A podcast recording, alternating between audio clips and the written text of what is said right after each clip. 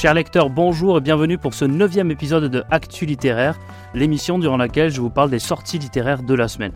Et aujourd'hui, ce sera un épisode exceptionnel parce que vous savez, d'habitude, je fais une partie histoire, une partie roman et puis une partie euh, bande dessinée et manga. Cette semaine, nous allons faire un épisode spécial histoire parce que j'ai la chance d'être accompagné aujourd'hui par deux passionnés d'histoire, Axel et Flo de la chaîne YouTube euh, Axel et Flo ainsi que du compte Twitter qui est une chaîne YouTube où il parle d'histoire, de politique, de littérature. Axel, peut-être, bonjour d'abord. Est-ce que tu pourrais nous présenter rapidement le contenu de votre chaîne et de votre compte? Bah, bonjour Adrien, euh, oui tout à fait déjà, euh, je te remercie pour, euh, pour, pour cette invitation. C'est un nouvel exercice et je, suis impatient de faire ça avec toi. alors oui, notre chaîne YouTube, alors c'est une chaîne YouTube qui est spécialisée dans l'histoire et l'actualité de, manière générale. On essaye d'aborder euh, différents sujets, euh, qui soient historiques ou d'actualité, euh, par l'intermédiaire de, micro-trottoirs ou de plus longs entretiens, mais encore de, grands formats qu'on essaye de, développer en allant sur le terrain, rencontrer des passionnés. Et on a aussi une... on a un compte Twitter qui est une sorte de, de, oui, de second d'outil pour promouvoir un peu notre travail que nous faisons euh, sur euh, sur YouTube. Donc voilà, c'est euh, c'est pas un travail, mais c'est une passion qu'on a à côté. Cette chaîne YouTube spécialisée dans l'histoire, l'actualité, mais aussi la littérature, puisqu'on a fait quelques entretiens déjà ensemble sur notre chaîne. Tout à fait, oui, tu, tu, le rappelles, on a fait deux entretiens ensemble. Florian, bonjour. Et Florian, peut-être que tu pourrais rappeler justement les deux livres sur lesquels euh, nous avions fait un entretien, enfin un entretien, un échange plutôt en commun sur ces, deux ouvrages qu'on avait lus en, simultanément. bonjour Adrien, merci d'abord de, ton invitation. Alors oui, il y en avait eu trois même. C'était le premier que nous avons fait, c'était Guerre épée de, de Tolstoy.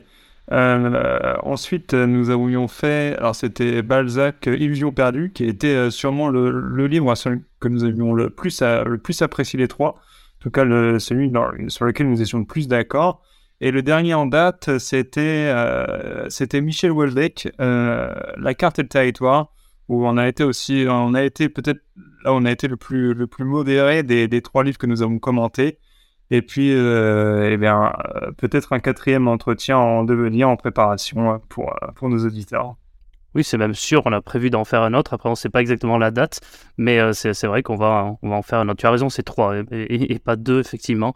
Alors, pour cet épisode, donc nous allons chacun présenter, d'habitude je le fais seul, nous allons chacun présenter des sorties histoires qui sortiront donc en cette semaine du, du 8 mai. donc on va alternativement, on a essayé de faire ça euh, dans l'ordre chronologique et de séparer euh, les tâches pour que chacun euh, puisse parler de manière assez égalitaire.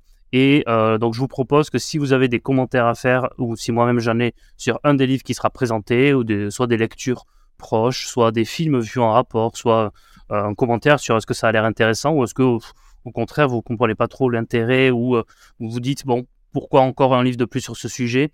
Donc, n'hésitons pas à commenter la présentation des autres. Et c'est toi, Florian, qui va avoir l'honneur euh, de commencer euh, cette, euh, cette, actu littéraire avec un livre sur Vercingétorix. Vas-y, je t'en prie. Et eh oui, tout à fait. On commence par un livre bah, qui porte justement ce nom, Vercingétorix, qui, qui est écrit par alors, Alain Bébert et Vincent Puech. Désolé si, si je prononce mal. Bah, ce livre va permettre de découvrir ou de redécouvrir la vie de Vercingétorix, notamment au regard de ce qui, de ce qui caractérisait la société gauloise du 1er siècle euh, avant, Jésus-Christ, euh, dans laquelle est né et a grandi euh, le, premier héros de l'histoire de France. Alors, pour présenter Vercingétorix pour les néophytes, je vais me permettre de citer en partie la quatrième de couverture du livre.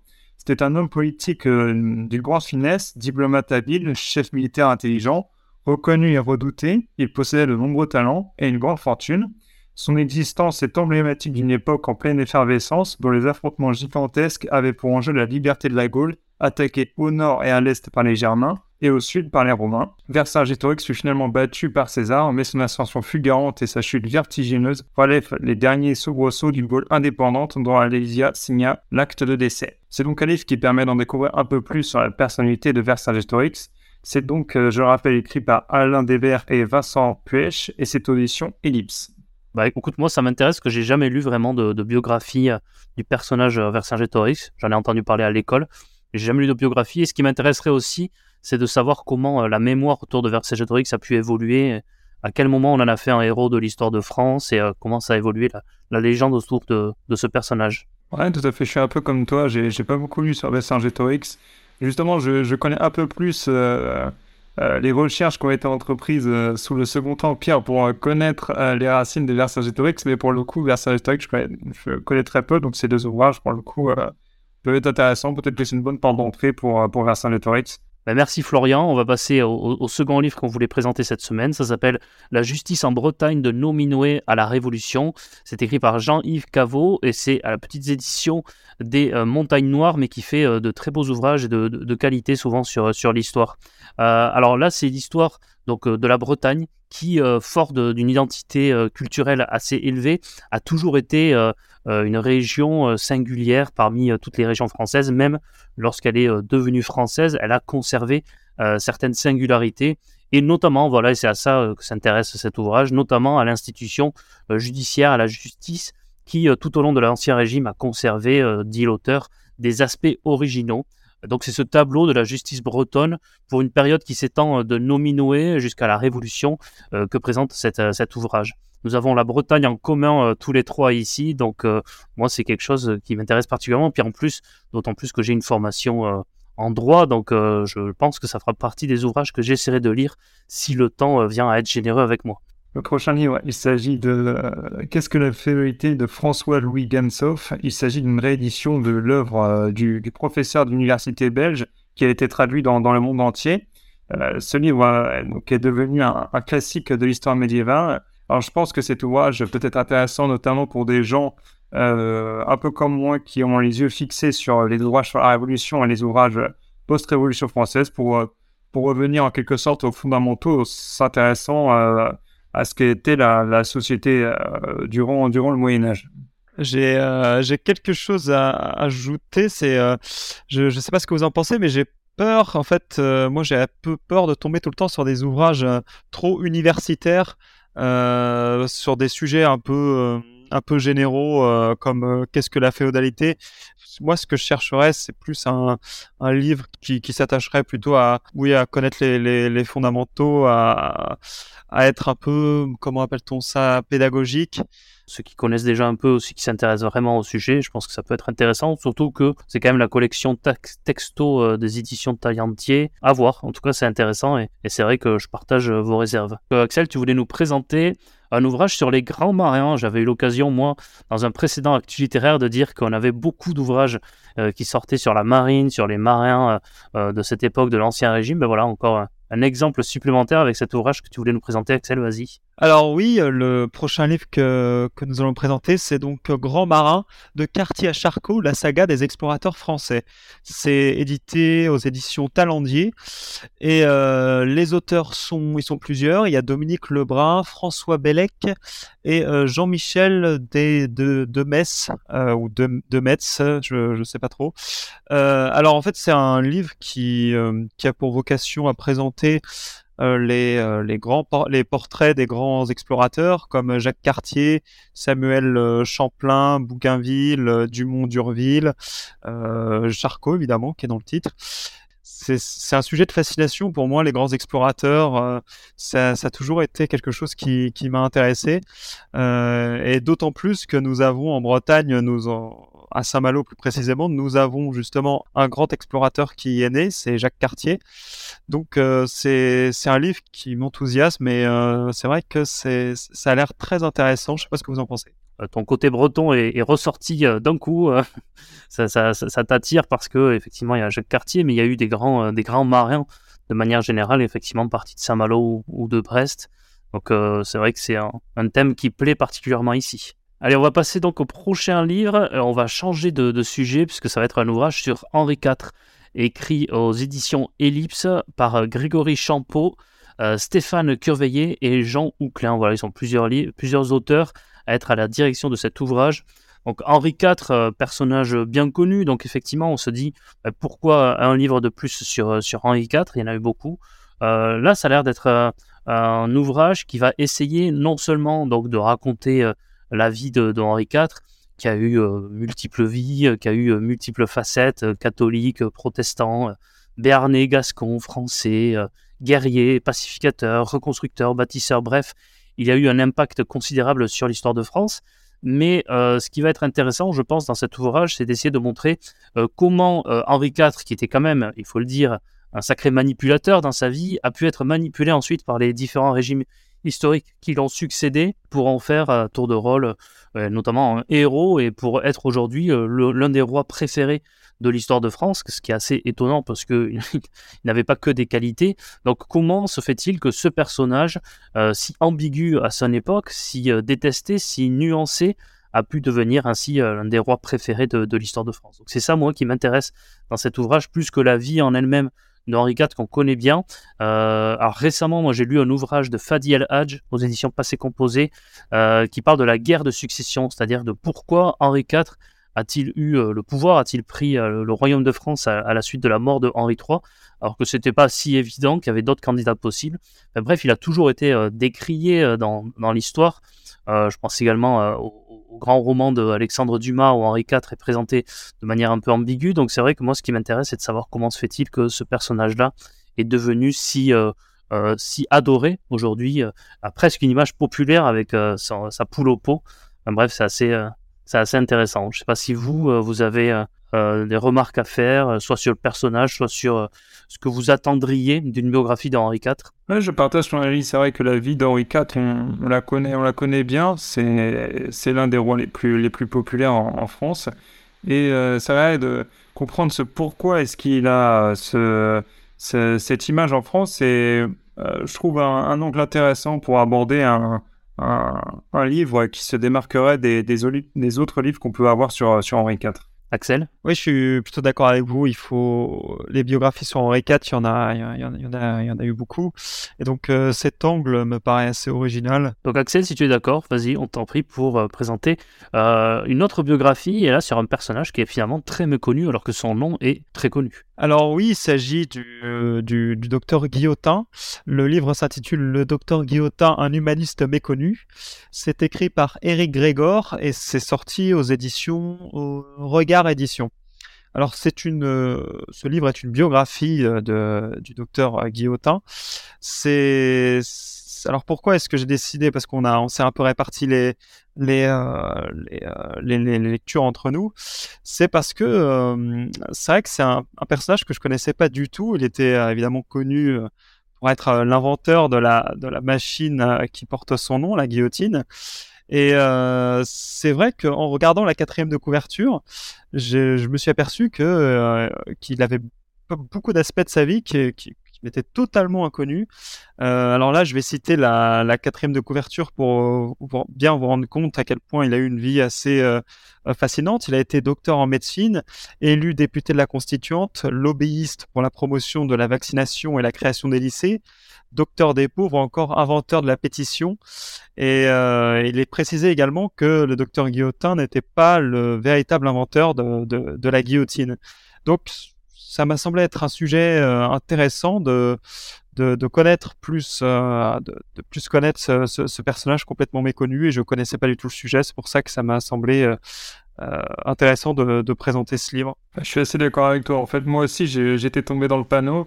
Je me suis dit, oh bah, Guillotin, c'est celui qui a inventé la, la, guillotine, point barre. Et ben en fait, euh, pas du tout. Euh, c'est vrai que c'est un livre qui peut être intéressant pour, euh, pour creuser un peu plus ce sujet d'un personnage méconnu. en tout cas, que moi, je ne connaissais pas du tout.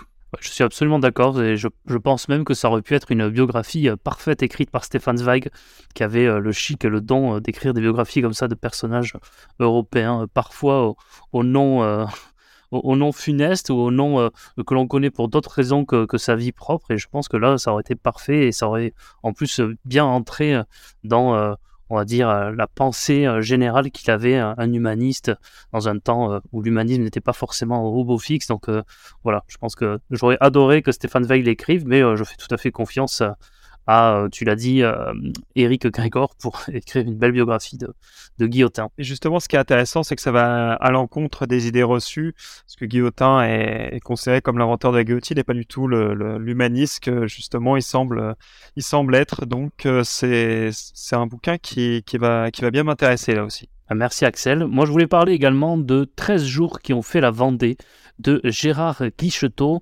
écrit aux éditions du Cerf. Et en fait, ça s'intéresse donc à la Vendée, la manière dont euh, l'armée catholique royale s'est embrasée, comment elle s'est soulevée dans les 13 journées qui ont vu donc le, peuple se lever avant même euh, les colonnes infernales, avant ensuite tous les affrontements, avant l'arrivée des chouans, etc.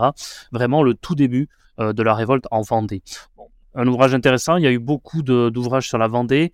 Là, on va dire, c'est pas une nuance, mais c'est un avertissement quand même pour savoir à quoi on a affaire. Euh, ça a l'air d'être un ouvrage très militant et très euh, favorable aux Vendéens, ce qui n'est pas un défaut, c'est juste un, avertissement pour bien savoir qu'on n'est pas dans euh, un, ouvrage historique neutre. la présentation de l'ouvrage parle de martyrs, euh, d'un mouvement populaire euh, contre un mouvement qui a ébranlé le mythe révolutionnaire. Donc voilà, on voit bien de quel côté euh, se situe l'ouvrage, mais en dehors de cet avertissement, un ouvrage qui peut être intéressant sur cet aspect qui, on, en a beaucoup parlé ces, derniers temps, mais pendant longtemps, il y avait peu de recherches historiques sur le sujet. je sais que vous, vous étiez allé voir justement le film qui avait parlé de, la Vendée. Je suis intéressé quand même par ce livre c'est vrai que j'ai le sentiment qu'il y a un, mouvement depuis quelques années pour euh, réouvrir, ou plutôt réexplorer cette histoire euh, de, de, la Vendée. Et c'est vrai que ce livre, j'ai l'impression qu'il s'inscrit dans cette, euh, dans cette lignée. on a vu le film, effectivement, Va mourir, sorti il y, a, il y a quelques mois. Et ça peut être l'occasion de, de creuser un petit peu plus ce sujet. J'avais un temps qui permettrait de, de, lire euh, l'ensemble des, des, livres que qu'on va présenter. Je pense que celui-là serait plutôt en haut de la pile. Je suis d'accord avec Florian. C'est vrai que le, le, film, au final, euh, un film, c'est toujours beaucoup plus superficiel qu'un qu'un livre. Lire un ouvrage sur justement cette, euh, ce début des guerres de Vendée, ça, me semble important pour connaître véritablement le, bah, les origines de l'histoire douloureuse de, de la Vendée.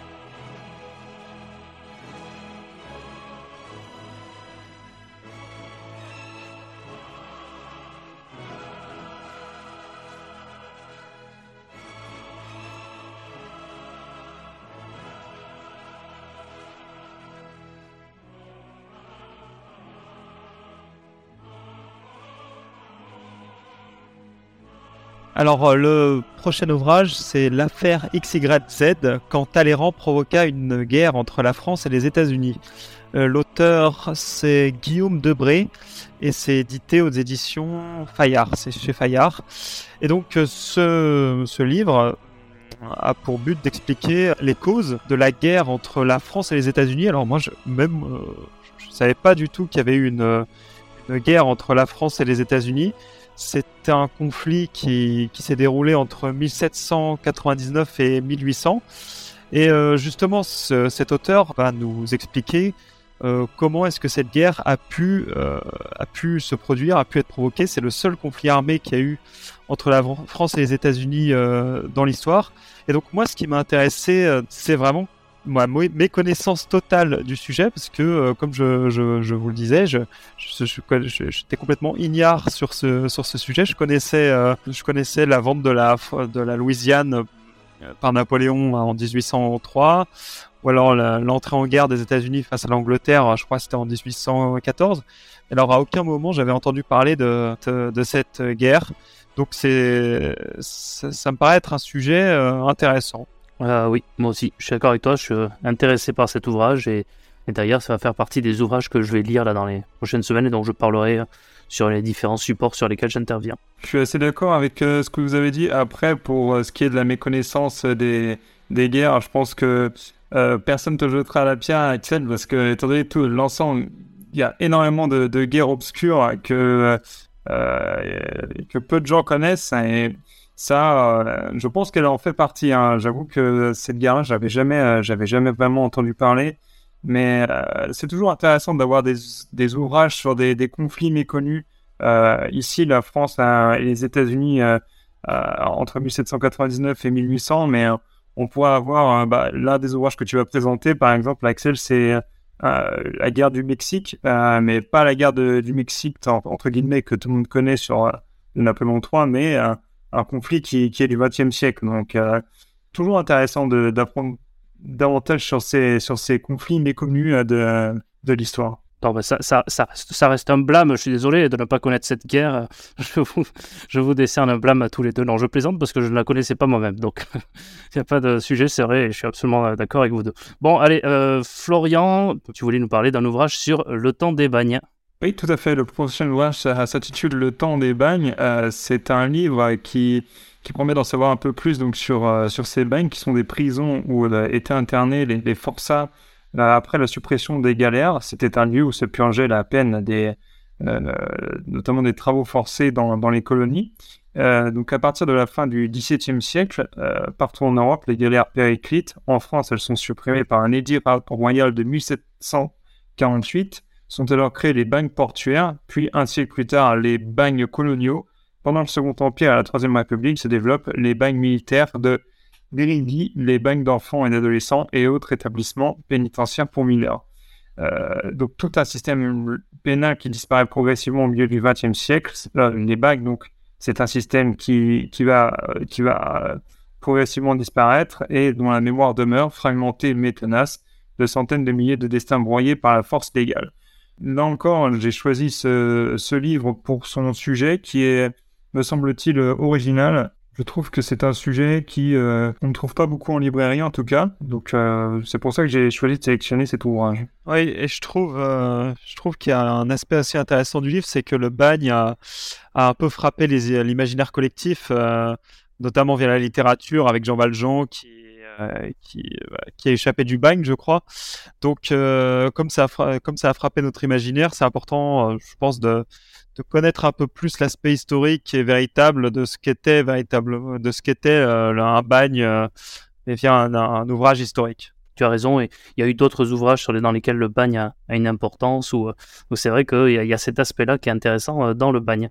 Euh, on va passer euh, au prochain ouvrage dont on voulait parler. Puis en plus, on a la chance euh, d'avoir le spécialiste de la Révolution mexicaine avec nous. Donc, tu voulais nous parler de la Révolution mexicaine. Vas-y, Axel. Effectivement, éminent spécialiste de la Révolution mexicaine, puisque je, je connaissais ni les, les participants, ni, les, ni, ni, sa date, ni, son existence même. Donc, c'est dire à quel point je pars de, de zéro. Mais cela dit, c'est vrai que quand je lis la quatrième de couverture de ce livre que je vais présenter, d'abord, euh, c'est un livre qui s'intitule La Révolution mexicaine, 1810-1840.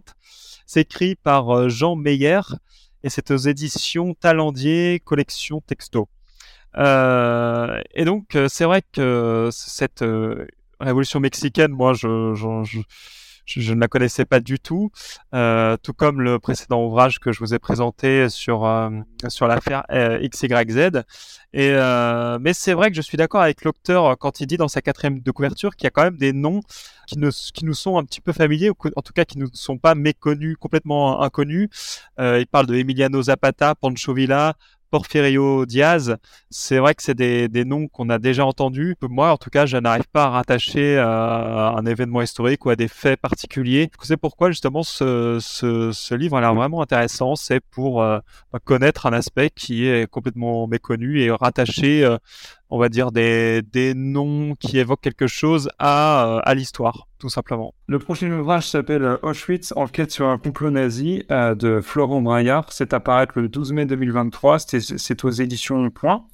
Alors, je vais citer la quatrième de couverture. L'auteur va se demander jusqu'à quel point la solution finale était-elle secrète À cette question ancienne mais compliquée, l'auteur apporte une réponse puissamment originale. Selon lui, l'impératif de secret visait au premier chef le meurtre des juifs allemands et occidentaux, et non pas celui des juifs de l'Est, polonais ou soviétiques. Il propose par ailleurs de restreindre le cercle des dignitaires pleinement informés, et au vu des sources disponibles, d'en exclure par exemple Joseph Goebbels, mais il souligne également que ce secret ne fut que transitoire. À Potsdam, en octobre 1943, Himmler et Hitler décidèrent de dévoiler aux plus hautes élites nazies ce qu'il en était réellement à savoir que le meurtre avait touché les juifs sans distinction et qu'il était alors presque achevé. Alors, c'est un des nombreux livres qu'on euh, peut avoir en librairie sur euh, le nazisme et le, Troisième Reich. Celui-là a un sujet qui, peut se, démarquer des autres parce que il est vrai que, euh, étant donné la, quantité de livres qui paraissent sur le sujet, euh, vraiment l'important pour, euh, pour ces livres, c'est d'avoir un sujet euh, qui se distingue des autres par un angle original. Celui-là, il me semble qu'il l'a, mais c'est à prendre avec des pincettes. Alors, le prochain ouvrage, on va peut-être passer rapidement dessus. C'est un ouvrage sur Varian Fry, L'homme qui sauva la vie de Marc Chagall, Marx Ernst, André Breton et 2000 autres. Il est écrit par Sheila Isenberg et c'est aux éditions de l'Archipel. Alors, euh, c'est en fait, Varian Fry a sauvé entre 1940 et 1941 euh, de nombreuses figures du monde des arts, de la science, telles Marc Chagall, donc comme le dit le titre, euh, Marx Ernst, Marcel Duchamp, André Breton, Anna Arendt. Donc, ça retrace la biographie de cet homme qui est à l'origine d'ailleurs, sa vie est à l'origine de la série transatlantique diffusée sur Netflix. Voilà, moi j'aime bien lorsque l'histoire prête ainsi euh, de support à, d'excellents scénarios et qu'en fait on n'a pas besoin d'inventer euh, d'immenses scénarios originaux et, trépidants lorsque l'histoire nous offre de tels, de tels destins. Euh, Axel, peut-être pour la suite et pour un ouvrage sur une petite île bretonne qui a été d'une importance capitale pour la résistance française durant, encore une fois, la Seconde Guerre mondiale. Tout à fait, puisqu'il s'agit de l'île de Saint. Le livre s'intitule Saint, une île de résistance, avec un S.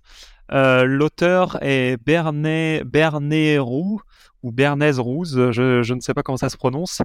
Euh, c'est aux éditions des Montagnes Noires et c'est un livre qui va expliquer, qui va raconter l'histoire de l'île de Saint pendant la Seconde Guerre mondiale en fait. Et donc euh, l'auteur nous, dans sa quatrième de couverture, pose de nombreuses questions pourquoi n'y a-t-il qu'à l'île de Saint qu'on a vécu un exode massif vers l'Angleterre? Où étaient ceux qui ne sont pas partis? Saint était-elle une île sans hommes pendant quatre ans, etc., etc.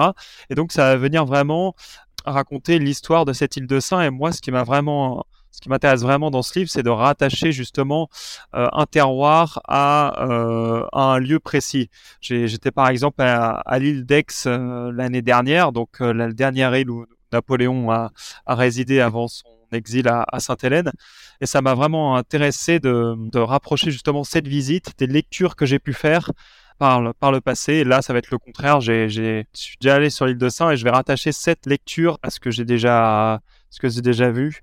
Donc, euh, c'est pour ça que ce, livre m'intéresse particulièrement. Oui, puis c'est la fameuse citation euh, du général de Gaulle qui, euh, lorsqu'il voit, lorsqu'il réunit tous les compagnons qui arrivent après son appel, il se rend compte que le quart à peu près de ceux qui arrivent viennent de l'île de Saint, et, donc il prononce cette phrase célèbre. On ne sait pas si elle est légendaire ou peut-être que le livre va justement en parler, mais il dit Je ne savais pas que l'île de Saint était le quart de la France. Et d'ailleurs, il y a une très belle chanson euh, sur, sur, l'île de euh, que l'on proposera d'écouter aux, auditeurs.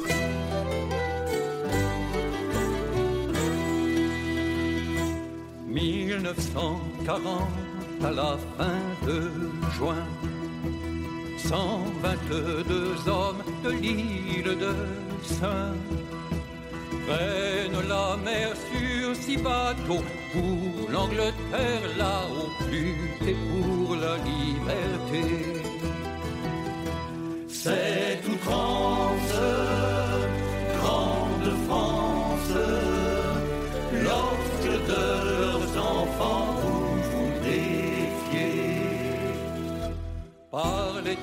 Français, parlait-il breton. Peu vous importait alors la question? Ils avaient entendu l'appel crier Kentor, Mervel, Pain, Francky sur le ciré. Cette offense,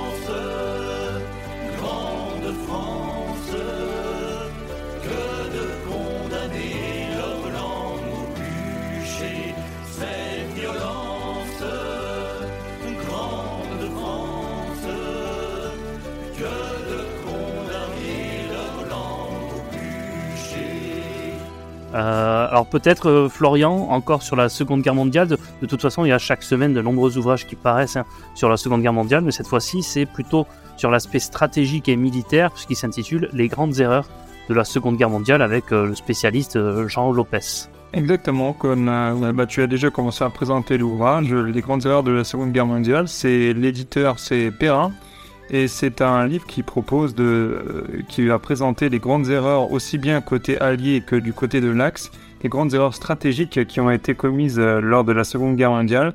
Alors c'est vrai que c'est un ouvrage euh, intéressant pour ceux qui adorent refaire l'histoire, c'est-à-dire qu'avec des et si et si, et c'est vrai qu'on pourrait se baser sur ce livre, et si cette grande erreur n'avait pas été commise, comment la Seconde Guerre mondiale aurait, aurait terminé. Euh, ouvrage très intéressant pour ceux qui, euh, qui adorent refaire l'histoire et en débattre entre amis. Allez, et un tout dernier euh, ouvrage qui s'intitule, alors là, c'est, on n'est plus dans l'aspect chronologique, mais quand la musique fait l'histoire, par Hélène D'accord, aux éditions Passé Composé. En fait, ça va essayer d'interroger la place qu'a pu jouer la musique dans le concert des nations, dans l'histoire, su- surtout depuis le XVIIIe siècle. Alors on pense à, Napoléon et ses euh, relations ténébreuses avec Beethoven qui en voudra toute sa vie à l'empereur euh, d'avoir euh, proclamé son sacre et qui va même griffonner, gripouiller la dédicace et le nom qu'il avait pu faire sur sa fameuse partition Bonaparte. Il va l'effacer.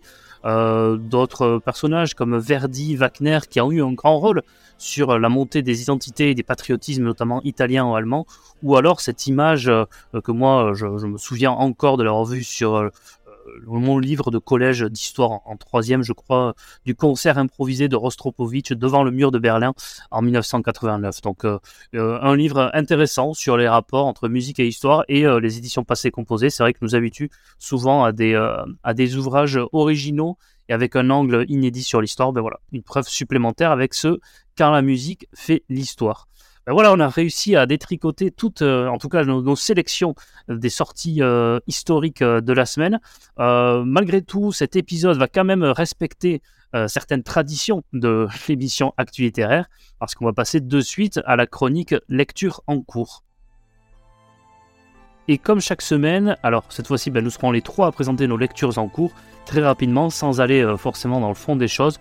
Mais euh, Axel et Flo, vous, qu'est-ce que vous lisez euh, cette semaine? Axel, peut-être pour commencer, qu'est-ce que tu es en train de lire, toi? Alors moi, je suis en train de lire, je suis en train de lire un, un livre de, de Dumas, c'est 20 ans après. J'ai vu au cinéma le, le film Les Trois Mousquetaires et ça m'a donné envie de, lire 20 ans après parce que j'avais déjà lu Les Trois Mousquetaires et donc euh, c'est dans la même, euh, c'est dans la même euh, lignée que Les Trois Mousquetaires. C'est tout aussi, c'est tout aussi génial pour moi. Donc euh, j'adore ce, ce livre. Et euh, je suis également en train de lire Abondance et pénurie, un livre de Maxime Amblard, qui est ingénieur euh, nucléaire. Donc là, je viens juste de le commencer, mais ça va parler des, des questions énergétiques. Euh, quelle est l'énergie qui va euh, s'épuiser le plus rapidement? Par quoi il faut la remplacer? Donc voilà, toutes, toutes les questions énergétiques qui, qui, qui m'intéressent. Florian, qu'est-ce que tu es en train de lire, toi? De mon côté, euh, 20 ans après, comme Axel, hein, euh, on a eu à peu près la, même idée après avoir vu euh, euh, Les Trois Mousquetaires. Moi, j'ai lu Les Trois Mousquetaires et j'ai embrayé directement sur, sur 20 ans après de, Dumas. Et également euh, une autre lecture, Espion en Révolution de Joël Richard Paul. Euh, petite anecdote qui a été donc offert par Adrien ici présent lors de notre euh, enregistrement sur la vidéo euh, de, de Michel Houellebecq euh, sur euh, la carte et le territoire. Oui, ah oui, un très bon ouvrage sur euh, un espion euh, américain, euh, français, et puis le Chevalier Déon et Beaumarchais, qui ont eu un rôle important sur le déclenchement de, la Révolution et surtout sur l'aide qu'ont pu apporter les Français à la Révolution américaine. Donc vraiment un, très bel ouvrage dont je garde un, très bon souvenir et j'espère qu'il te plaira également. Pour ma part, alors on s'est pas concerté, c'est assez marrant, mais je lis aussi un Alexandre Dumas. Moi, je lis La Dame de Montsoreau, qui euh, fait partie euh, de la trilogie euh, de, des guerres de religion, puisque se situe six ans après la reine Margot. Donc voilà, on suit, là on est en plein règne d'Henri III, qui est coincé entre la Ligue, entre son frère qui veut le renverser, entre Henri de Navarre qui est là en coulisses, enfin bref, voilà. Et, et parallèlement, une histoire d'amour entre un, un homme Bussy Alexandre Dumas euh, nuance beaucoup en effaçant tous ses, défauts et tout son caractère un peu barbare et très, très robuste. Et puis euh, une, personne, une dame qui s'appelle donc la, dame de, de. Euh, et puis je lis également un ouvrage de Raphaël Douan euh, qui fait l'actualité, euh, qui fait débat aujourd'hui actuellement. Je sais pas c'est composé, ça s'appelle Si Rome n'avait pas chuté. Et là c'est une chronie, il imagine euh, Rome qui aurait inventé la machine à vapeur à l'époque de l'Antiquité et qui ensuite donc n'aurait pas chuté, qui aurait pris le pouvoir, qui aurait fait de grandes euh, révolutions technologiques, euh, de grands progrès. Et l'ouvrage a la particularité d'être illustré et écrit en partie par l'intelligence artificielle. Raphaël Don se présente en chef d'orchestre, en réalisateur de cinéma et euh, euh, que ce soit ChatGPT ou une autre intelligence artificielle pour l'écriture ont plus que largement contribué à l'écriture de ce livre. C'est pour ça qu'il fait débat et je vous en dirai davantage sur est-ce que j'aurais été convaincu ou non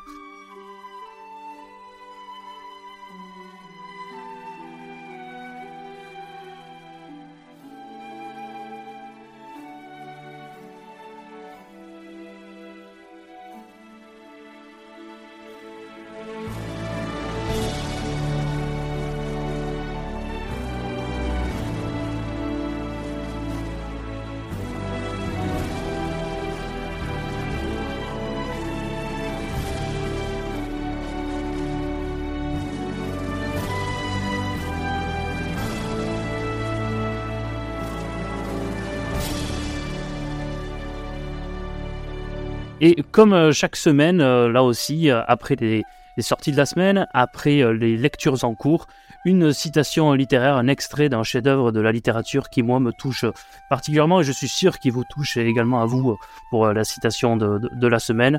C'est une citation de Cyrano, c'est la tirade de fin de Cyrano de Bergerac par Edmond Rostand. Euh, on est plusieurs années après tout le déroulé de la pièce. Roxane est toujours persuadée que c'est l'autre personne qui avait écrit la dernière lettre d'amour. Cyrano arrive la voir comme chaque semaine. il a été victime d'une embuscade, il a, il a été touché mortellement, il ne lui dit pas, mais elle se rend compte pendant le, le discours que finalement c'est lui qui avait écrit cette fameuse dernière lettre. Bref, c'est un des moments vraiment les plus bouleversants de la littérature. Et puis voilà comment ça se termine. J'aime beaucoup ce, passage qu'il proclame à, coups d'épée, à coups d'épée dans le vent et en train de, de mourir petit à petit. Euh, c'est parti. Donc Cyrano. Je crois qu'elle regarde. Qu'elle ose regarder mon nez, cette camarde. Que dites-vous? C'est inutile? Je le sais. Mais on ne se bat pas dans l'espoir du succès. Non, non, c'est bien plus beau lorsque c'est inutile. Qu'est-ce que c'est que tout cela? Vous êtes mille? Ah, je vous reconnais tous mes vieux ennemis. Le mensonge, tiens, tiens, haha, les compromis, les préjugés, les lâchetés. Que je pactise Jamais, jamais. Ah, te voilà, toi, la sottise. Je sais bien qu'à la fin, vous me mettrez à bas. N'importe, je me bats, je me bats, je me bats. Oui, vous m'arrachez tout, le laurier et la rose. Arrachez. Il y a malgré vous quelque chose que j'emporte, et ce soir, quand j'entrerai chez Dieu, mon salut balayera largement le seuil bleu. Quelque chose que sans un pli, sans une tache, j'emporte malgré vous, et c'est mon panache.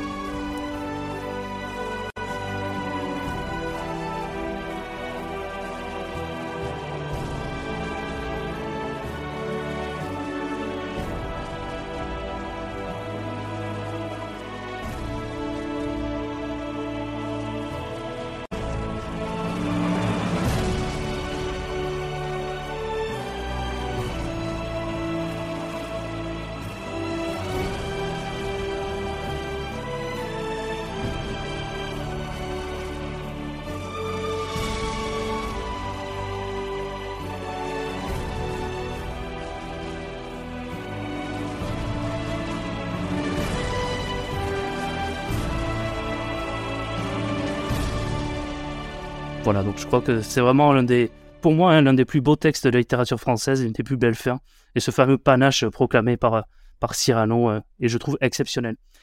Écoutez, Axel et Flo, je vous remercie vraiment encore une fois euh, très amicalement euh, d'avoir accepté cette invitation. Vous en êtes remarquablement sortis pour une première fois. Donc c'était vraiment passionnant. Vous avez apporté votre œil de passionné d'histoire dans cette actu littéraire.